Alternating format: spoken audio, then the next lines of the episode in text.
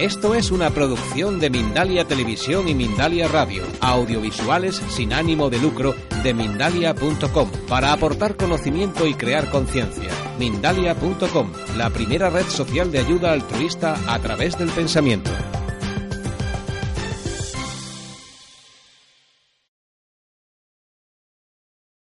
Buenos días a todos. Mi nombre es José Guevara Castro y soy pintor, entre otras cosas. A lo largo de mi vida, desde pequeño, ingresé en la Escuela de Bellas Artes de Málaga y así ha sido, ¿no? Con otros estudios simultáneamente. Hoy vamos a hablar de Picasso y Málaga.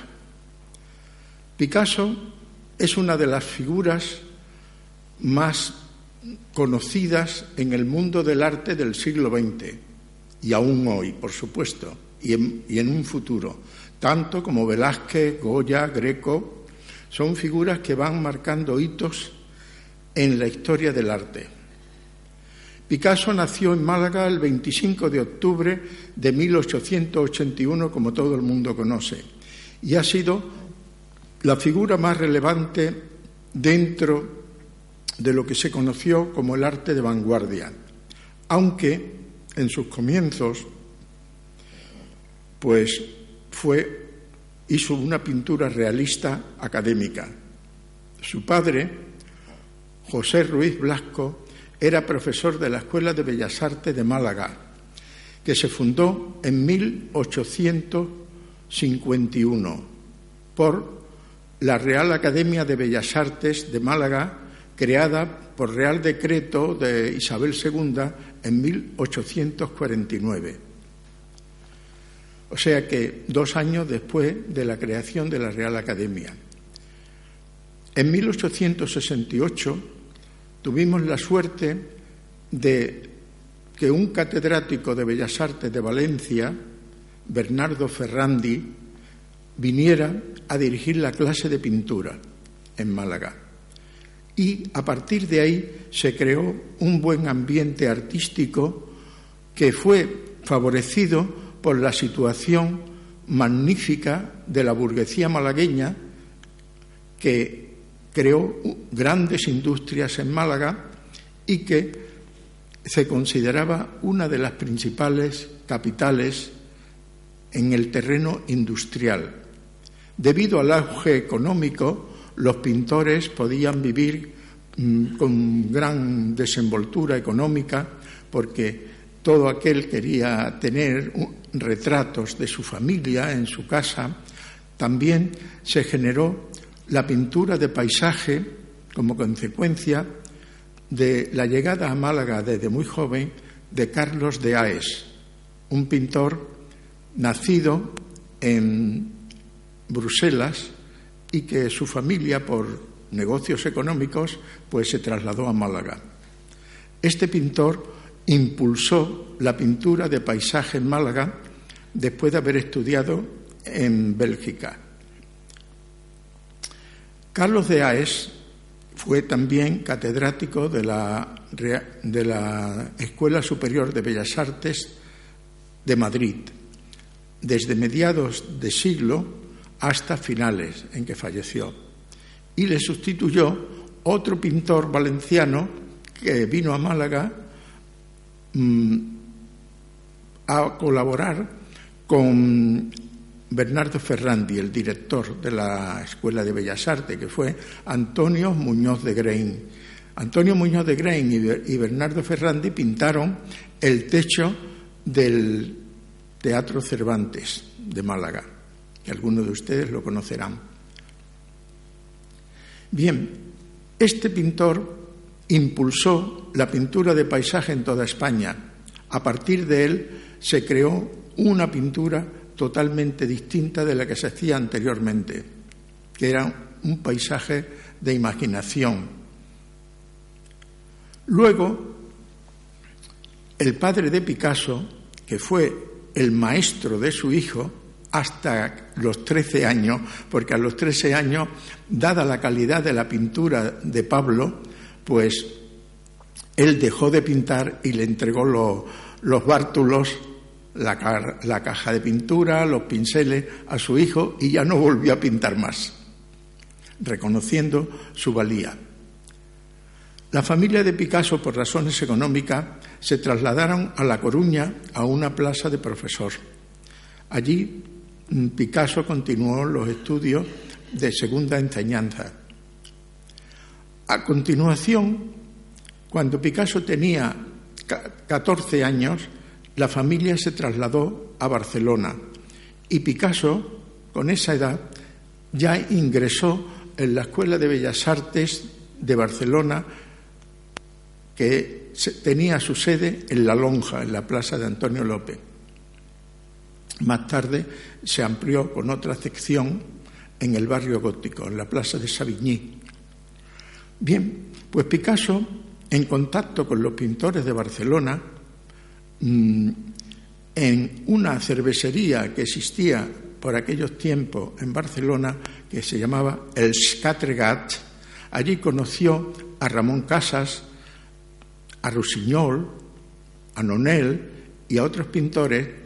Por cierto, Ramón Casas y Rusiñol tienen ahora mismo una magnífica exposición en el Thyssen, en Málaga. Ellos, algo mayores que Picasso, fueron su guía en principio. Luego, otros pintores eh, tenían eh, conexión con París. Barcelona y París fue algo extraordinario en la vida de Picasso, lo mismo que Madrid, donde ingresó en la Escuela Superior de Bellas Artes de Madrid, de San Fernando, cuando tenía 15 años. O sea que era un, niño joven, pero con un desarrollo extraordinario. Cabe pensar que con 16 años pintó Ciencia y Caridad, un gran cuadro de una magnífica composición donde su padre hace de médico y hay una enferma. Si tuviéramos tiempo, pues mostraría cuadros de Picasso de toda aquella época, pero nada más que Picasso requiere un ciclo completo, con varias conferencias, puesto que Picasso, a lo largo de su vida, recorrió, después de su pintura realista académica, recorrió otras áreas, como el cubismo, junto con Georges Braque, una vez en París. Picasso estuvo yendo a París desde que tenía 19 años hasta que por fin con 23 años, en 1904, ya se instaló definitivamente en París, en Montmartre, en un lugar conocido como el Bateau Lavoir. Bien, pues allí Picasso inició un gran desarrollo de su pintura, inmediatamente hizo varias exposiciones en París, en la Sala Volar, en Bale, y también conoció a un marchand, que era Kahnweiler, un, marchán alemán que expandió toda su obra. Conoció también a una familia, a dos hermanos, Gertrudis Stein y Theo, que le ayudaron económicamente, le compraron bastantes cuadros. En casa de Gertrudis se reunía Henri Matisse, Max Jacob, Paul Eluard, etc. Una serie de pintores, poetas, críticos de arte y ese fue el gran lanzamiento para Picasso. En el año 30, cuando Picasso tenía 29 años, compró el castillo de Bois-Loup en el noroeste de París. O sea que ya veis cómo se había abierto económicamente eh, y su obra empezó a conocerse en todo el mundo. Puede decirse que Picasso tiene obras suyas en todos los museos del mundo. Por eso su figura es primordial para el arte de todo el siglo XX. Sin embargo, en Málaga, después de la posguerra, cuando yo tenía 18, mm, 20 años, no se hablaba de Picasso en Málaga, y eso que era el malagueño más universal. Entre los pintores capitostes que insistían en Málaga se decía que Picasso era un mamarracho, eso era lo, mejor que se podía escuchar y que además Picasso era comunista. O sea que eso eran los epítetos que recibía Picasso siendo una figura de talla internacional. Bueno, pues en el año 53, en el Pimpi, que muchos de ustedes conocerán, acudimos una noche de fin de semana unos cuatro pintores, amigos, compañeros de la Escuela de Bellas Artes, Virgilio, Alfonso de Ramón, Bono, acudimos a tomarnos una copa porque allí había un espectáculo flamenco, como al final de la charla os mostraré algo. Pues allí nos, perdón,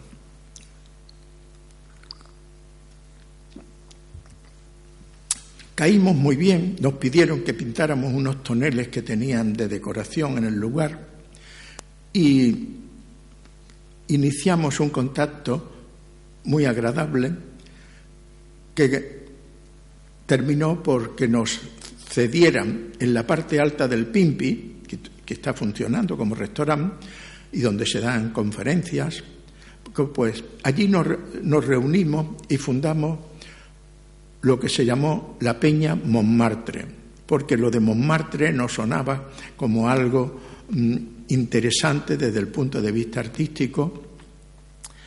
Nos tuvimos que legalizar porque en aquellos tiempos estaba prohibido reunirse más de 14 personas y aquello se llenaba los sábados, que era cuando teníamos las tertulias, y además manteníamos una exposición permanente de unas 100 obras de los miembros. O sea que aquel grupo creció enormemente. No nos llegaban, entonces no se publicaban libros de Picasso en España y menos en Málaga, pues entonces decidimos, cuatro de nosotros, ir a conocer a Picasso. También nos acompañó un señor algo mayor que nosotros, muy simpático, muy agradable, que se llamaba Vicente Serra.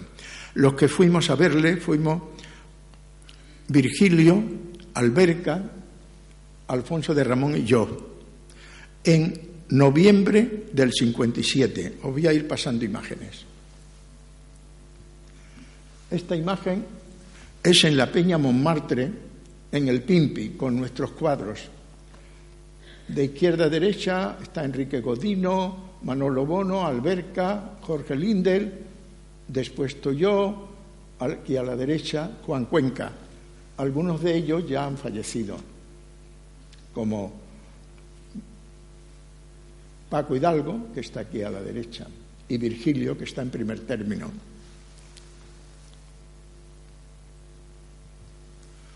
Una de nuestras exposiciones. Entonces, yo pintaba nocturnos porque todo el tiempo lo dedicaba a dar clases de matemáticas. Así que esto es en el IDE, en el Instituto de Estudios Superiores, donde tuvimos una exposición, y me acompaña, bueno, y otras exposiciones en el. Esta era en el club de prensa que estaba en Calle Larios, con Alberca, estoy yo, Enrique Brimman, eh, mm, bueno, pasamos. Para cuando intentamos ir, necesitábamos reunir algunos fondos y Manolo Garballo hizo este cartel de manera que los industriales y comerciantes de Málaga nos fueran entregando productos y en esta otra estamos viendo cuando salimos de la Plaza de la Constitución. Como veis, la Peña Montmartre en viaje a París y esta foto la hice al principio del viaje un 6 de noviembre. Por el camino íbamos haciendo comida para no despilfarrar nuestros pocos recursos, porque nos llevaba un industrial de Málaga, Paco Ramos, en su furgoneta, pero le habíamos adelantado el pago del combustible que íbamos a gastar. Ahí habíamos hecho una paella. Paco Ramos está a la izquierda, que era el propietario de la furgoneta, eh, y el chico que está en segundo lugar, pues es el hijo Paquito, el hijo de Paco Ramos. En esta imagen estamos viendo una exposición que hicimos en el Centro Español de Exiliados en Béziers. El periódico L'Humanité nos hizo una crónica donde decía, poco más o menos, pintores españoles huyendo de la España de Franco. Este era el café de Marinette donde nos hospedamos. Marinette era hija de un exiliado español de Granada y al escucharnos hablar en español, pues eh, formó parte de nuestro grupo, poco más o menos. Allí estuvimos pintando varios días y por fin eh, continuamos nuestro viaje que, hacia Cannes, donde vivía Picasso. Picasso nos recibió entusiasmado, ahí veis la furgoneta, el número de teléfono es el 13825, tenía cinco cifras entonces, y los cuadros nuestros están en la, vaca, ¿no? que por poco van al pasar los Pirineos al mar por la Tramontana. Aquí tenemos en primer lugar a Jaime Sabartel, secretario de Picasso, eh, Alfonso de Ramón y Virgilio jugando con el perrito. Y más allá, Picasso y el resto de los compañeros. Picasso y su perrita. Estamos en la Ville Californie, en Cannes, un palacete de principio de siglo no de este, del anterior, de, de estilo modernista o young style. Aquí esculturas de Picasso, porque Picasso hizo todo, pintura, dibujo, grabado, mmm, escultura, cerámica, todo lo que con, constituye las artes plásticas. Otra figura de Picasso, ahí bebiendo agua en la fuente Les habíamos llevado mmm, una garrafa de vino moscatel, otra de, vino Málaga, botellas de vino, mmm, pasas, higo, hasta arena de la playa. Y Picasso pues, nos recibió con un entusiasmo tremendo. Decía que éramos sus nietos. Y por eso, al día siguiente, nos invitó a que llevásemos nuestros cuadros porque quería también ver nuestra pintura. Aquí tenemos de izquierda a derecha Alberca, ahí estoy yo, Alfonso de Ramón y Paquito, junto a esculturas de Picasso, en una de las entradas. Y este es el interior de la Ville Californie, el estudio de Picasso. Nos dijo que fuéramos, que viéramos toda la casa eh, como si estuviéramos en la propia. Picasso estaba pintando entonces la serie de las meninas, treinta y tantos cuadros, que fueron a parar posteriormente al Museo de Barcelona, por unas razones que luego os comentaré. Picasso, en tertulia con nosotros, en los jardines. Como veis, siempre lo veréis fumando. Yo estoy a la derecha, aquí, al lado de Sabarté, que era su amigo y secretario de los tiempos de Barcelona. Y también nos preguntaba si se cantaban algunos de los cantes del pillayo que él conocía, o una nana que le tarareaba a su mamá cuando era pequeño, aquí junto a la cabra. Picasso no, nos trató con un cariño como no podéis imaginar. Nos recomendaba una serie de cosas para cuando estuviéramos en París, incluso que pusiéramos en la galería de Louis Leiris, que era la sobrina de Canjuaile. Aquí tenemos ya nuestros cuadros puestos en el jardín y delante de la casa de Picasso. Como veis, el palacio es precioso, de un estilo extraordinario. Picasso colocando cuadros suyos entre los nuestros, porque dijo en ese momento para que fuera una exposición de malagueños en Francia. Su gesto fue algo extraordinario. Aquí tenemos Silvet a la derecha, un cuadro, un nocturno mío y otro cuadro de una chica cosiendo. Y debajo un cuadro de Gabriel Alberca y otro de, ah bueno, la Silvete Picasso, como os digo, nocturno y Loli cosiendo. Y detrás una escultura de Picasso.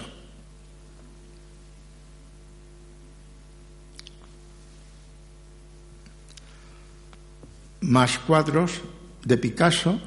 En primer lugar, tenemos un retrato y a continuación otro de Silvet y, de Jacqueline.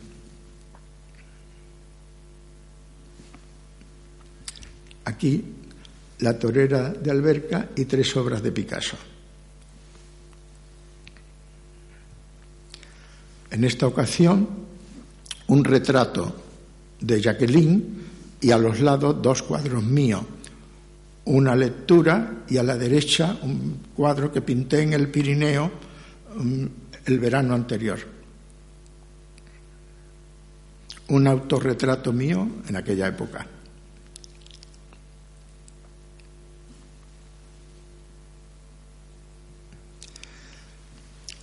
Como digo, Picasso se sentía muy orgulloso de nuestra pintura y por eso quiso unir sus cuadros a los nuestros, eh, que fue un honor extraordinario, ¿no? Por aquello de que éramos la primera vez que Picasso recibía la visita de sus paisanos y además pintores. Luego me pidió que le dejara mi cámara a David Douglas, un biógrafo suyo, fotógrafo, para que nos hiciera una exposición donde estuviéramos todos. ¿Veis? Esta foto ha sido muy conocida a lo largo de revistas y calendarios e incluso y de algunas de las exposiciones del grupo Picasso, porque en ese momento Picasso, acordándose del grupo que tenía en Montmartre, cuando el Bateau Lavoir, todo el mundo le conocía por Le Groupe Picasso o La Bande Picasso. Ahí figura Jacqueline al lado de Picasso y detrás Sabartés y todos nosotros.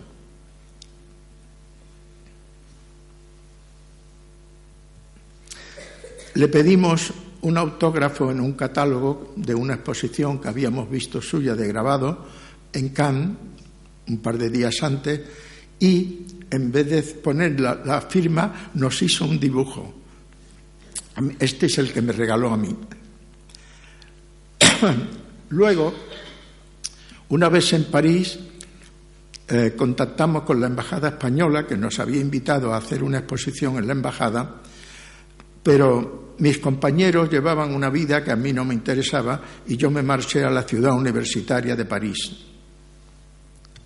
en París existe el Colegio de España y hay muchas naciones que tienen su colegio en aquel lugar, como el Colegio Británico, el colegio mexicano y en el colegio mexicano conocí a una joven que además pintaba y estaba en París estudiando ballet, Jenny. Me sirvió de modelo el tiempo que estuve en París. Era natural. Veis, aquí tengo algunos apuntes de Jenny. También me matriculé en la Académie de la Grande Chaumière, donde había modelos y pintores que eran conveniente tener contacto con ellos por sus buenos consejos, puesto que aquí aparece en esta imagen la habitación y parte del, del, Colegio de España, donde aquí, junto a los escudos, ese era mi cuarto. Porque para estudiantes no había, pero como yo era profesor, pues presenté mi certificado y me concedieron una exposición de profesor. Ese es el catálogo, la portada de la exposición que hicimos el 10 de diciembre en la embajada. en la Biblioteca de España.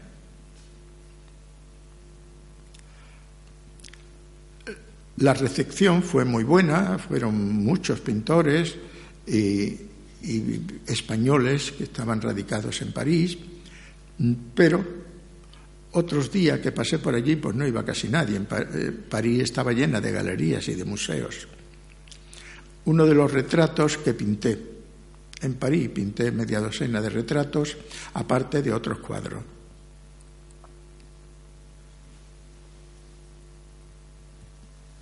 un cuadro del Sena con Notre Dame al fondo.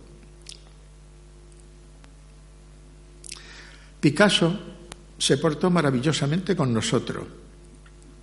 Nos dio un sobre donde y una caja de Goulois, porque decía que el tabaco estaba muy caro en Francia. Algunos de mis dibujos, en el Don, en la Cupul, nos reuníamos también en el Café La Liberté, donde había un, magnífico ambiente de pintores. Allí conocí a Aurelio Teno, que luego me traje a Nerja, el autor de la escultura de Don Quijote que hay en calle Málaga, algún otro cuadro en la Academia de la Gran Chaumière. Y en el sobre venían instrucciones para que nos reuniéramos con Sabartés en Grandes Agustino, que es donde tenía el estudio Picasso en París.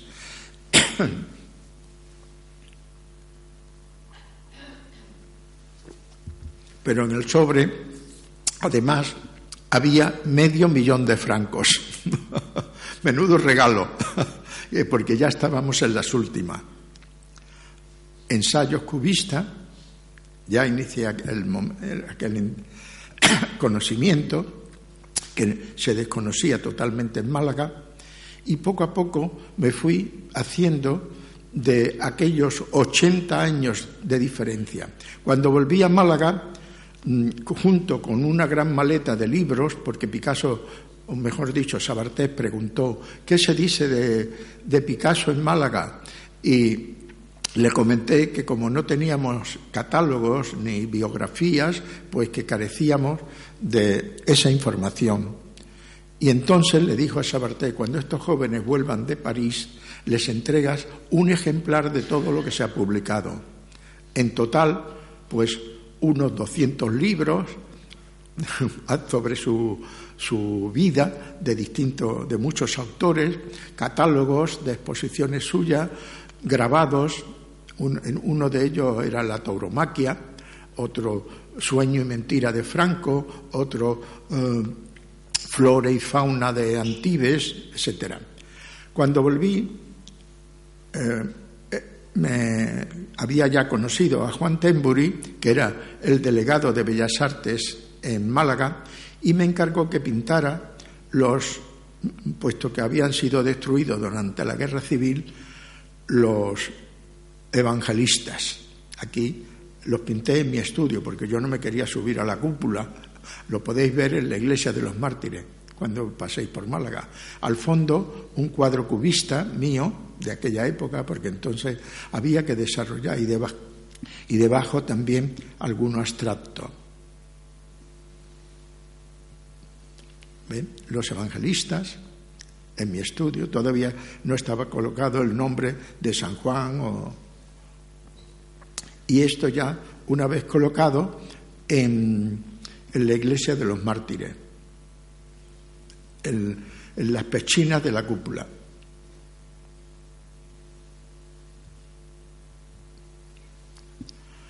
Nos dedicamos en Málaga a difundir la obra de Picasso y cada 25 de octubre le hacíamos un homenaje en su aniversario. Los libros se conocieron luego como el, el legado Sabartés, porque muchos de los libros eran propiedad de Sabartés y estaban dedicados a él. Cuando se abra el Museo de Bellas Artes en la aduana, los podréis contemplar todo. Hicíamos muchas exposiciones, ciclos de conferencias, como podéis ver aquí, no sé si podéis leerlo, eh, de Ernesto Salcedo, de V. Pelsko, un escultor sueco, de Tomás de Sanadi, un húngaro, director de teatro, y aquí del archivo Temburi, haciendo referencia a las actividades del grupo Picasso y de cómo habíamos revuelto totalmente el ambiente artístico de Málaga, que estaba dormida. Esto en otro de mis viajes a París eh, con Sabarté en el estudio de Picasso, que lo tuvo en París hasta el año 67, cuando murió Sabarté, porque Sabarté vivía en París y de vez en cuando, como cuando estuvimos nosotros en Cannes, pues bajaba.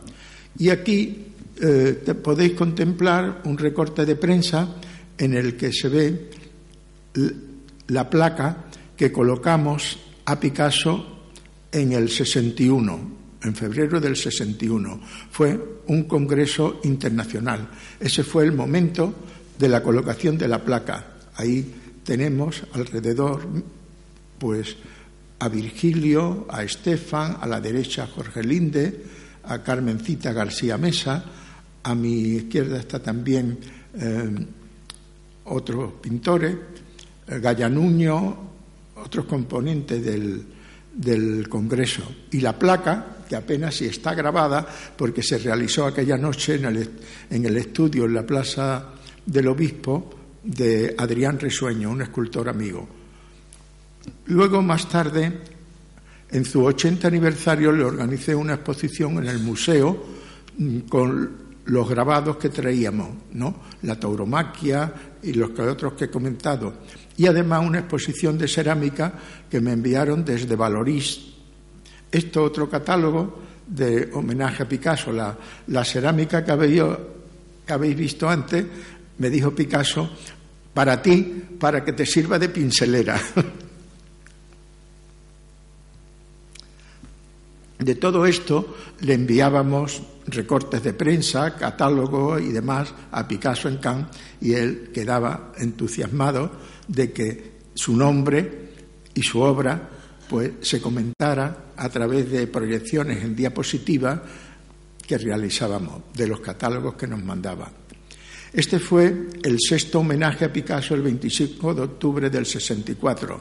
Nos tomábamos unas copas, eh, traíamos un guitarrista, alguien cantaba, o sea que teníamos un ambiente familiar recordando a Picasso.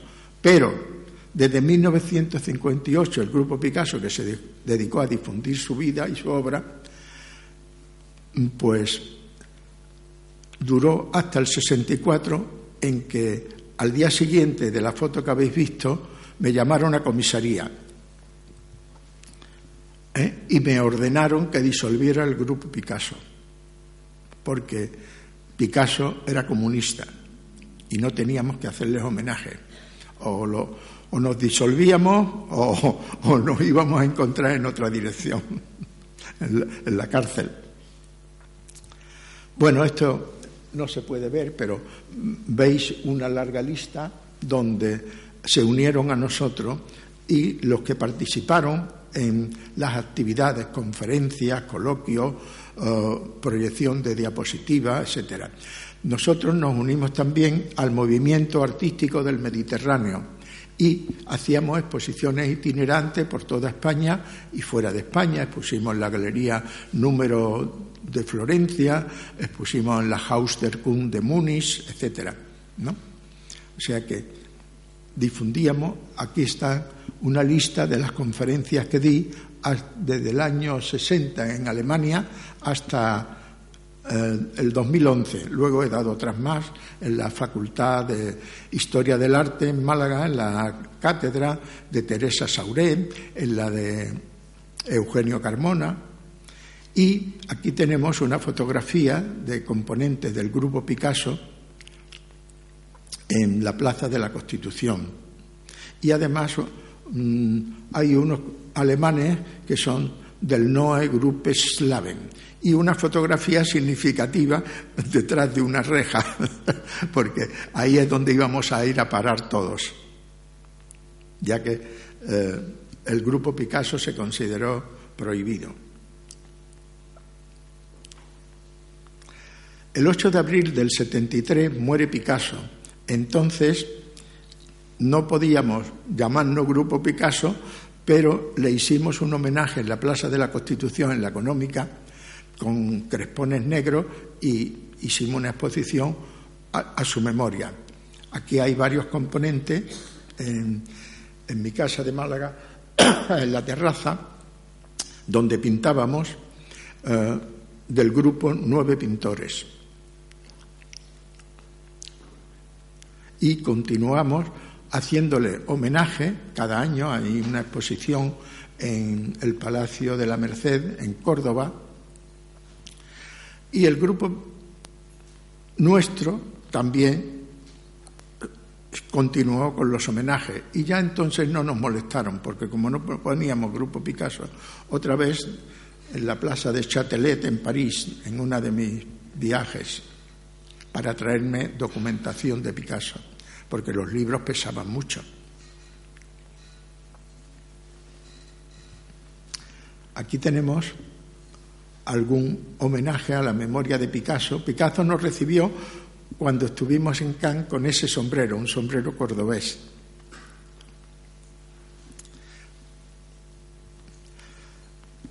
En su centenario pinté la Plaza de la Merced porque él nos preguntaba si aún se conservaban los bancos de mármol donde se rompía las rodillas saltando cuando niño, ya que vivía enfrente. Esto está hecho desde la misma puerta del portal de la casa de Picasso. Y a continuación, en el año 2007, la presidenta y directora del Museo del Patrimonio Municipal quiso hacernos un homenaje porque era el cincuentenario de la visita a Picasso.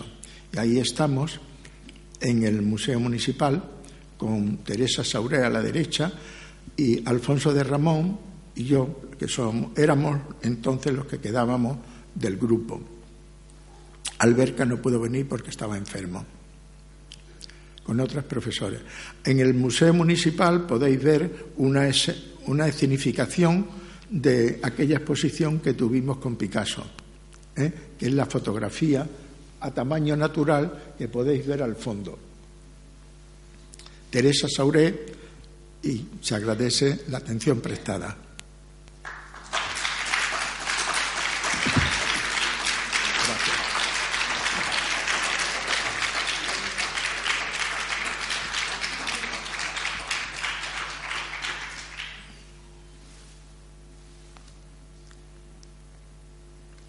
Ahora vamos a ver un fragmento de un vídeo que hizo mm, Félix Gil de Televisión Española, patrocinado por la Comunidad Europea, que se ha puesto en distintos festivales, entre ellos uno de Cannes.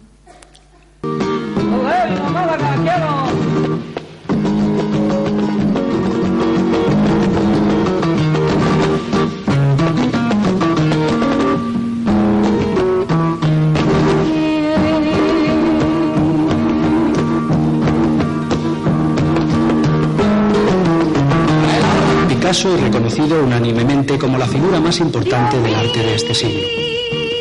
Paradójicamente, uno de los lugares donde más tardíamente se conoce su obra es Málaga, la ciudad que le vio nacer. Hace 40 años que estábamos en este mismo rincón, Pese al férreo círculo de silencio con el que la dictadura rodea a Picasso, quien había expresado público apoyo al Partido Comunista de Francia donde residía, los jóvenes pintores de Málaga, cuando crean por primera vez tras el fin de la guerra una tertulia, aspiran a saber algo más de su ilustre y clandestino para ellos paisano.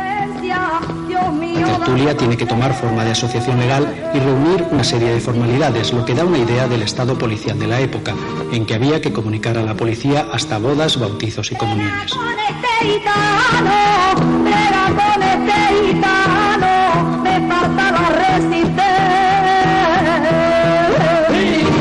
Nosotros habíamos captado la onda de que había un pintor que, que había descubierto el, el cubismo era lo más simple que podíamos saber.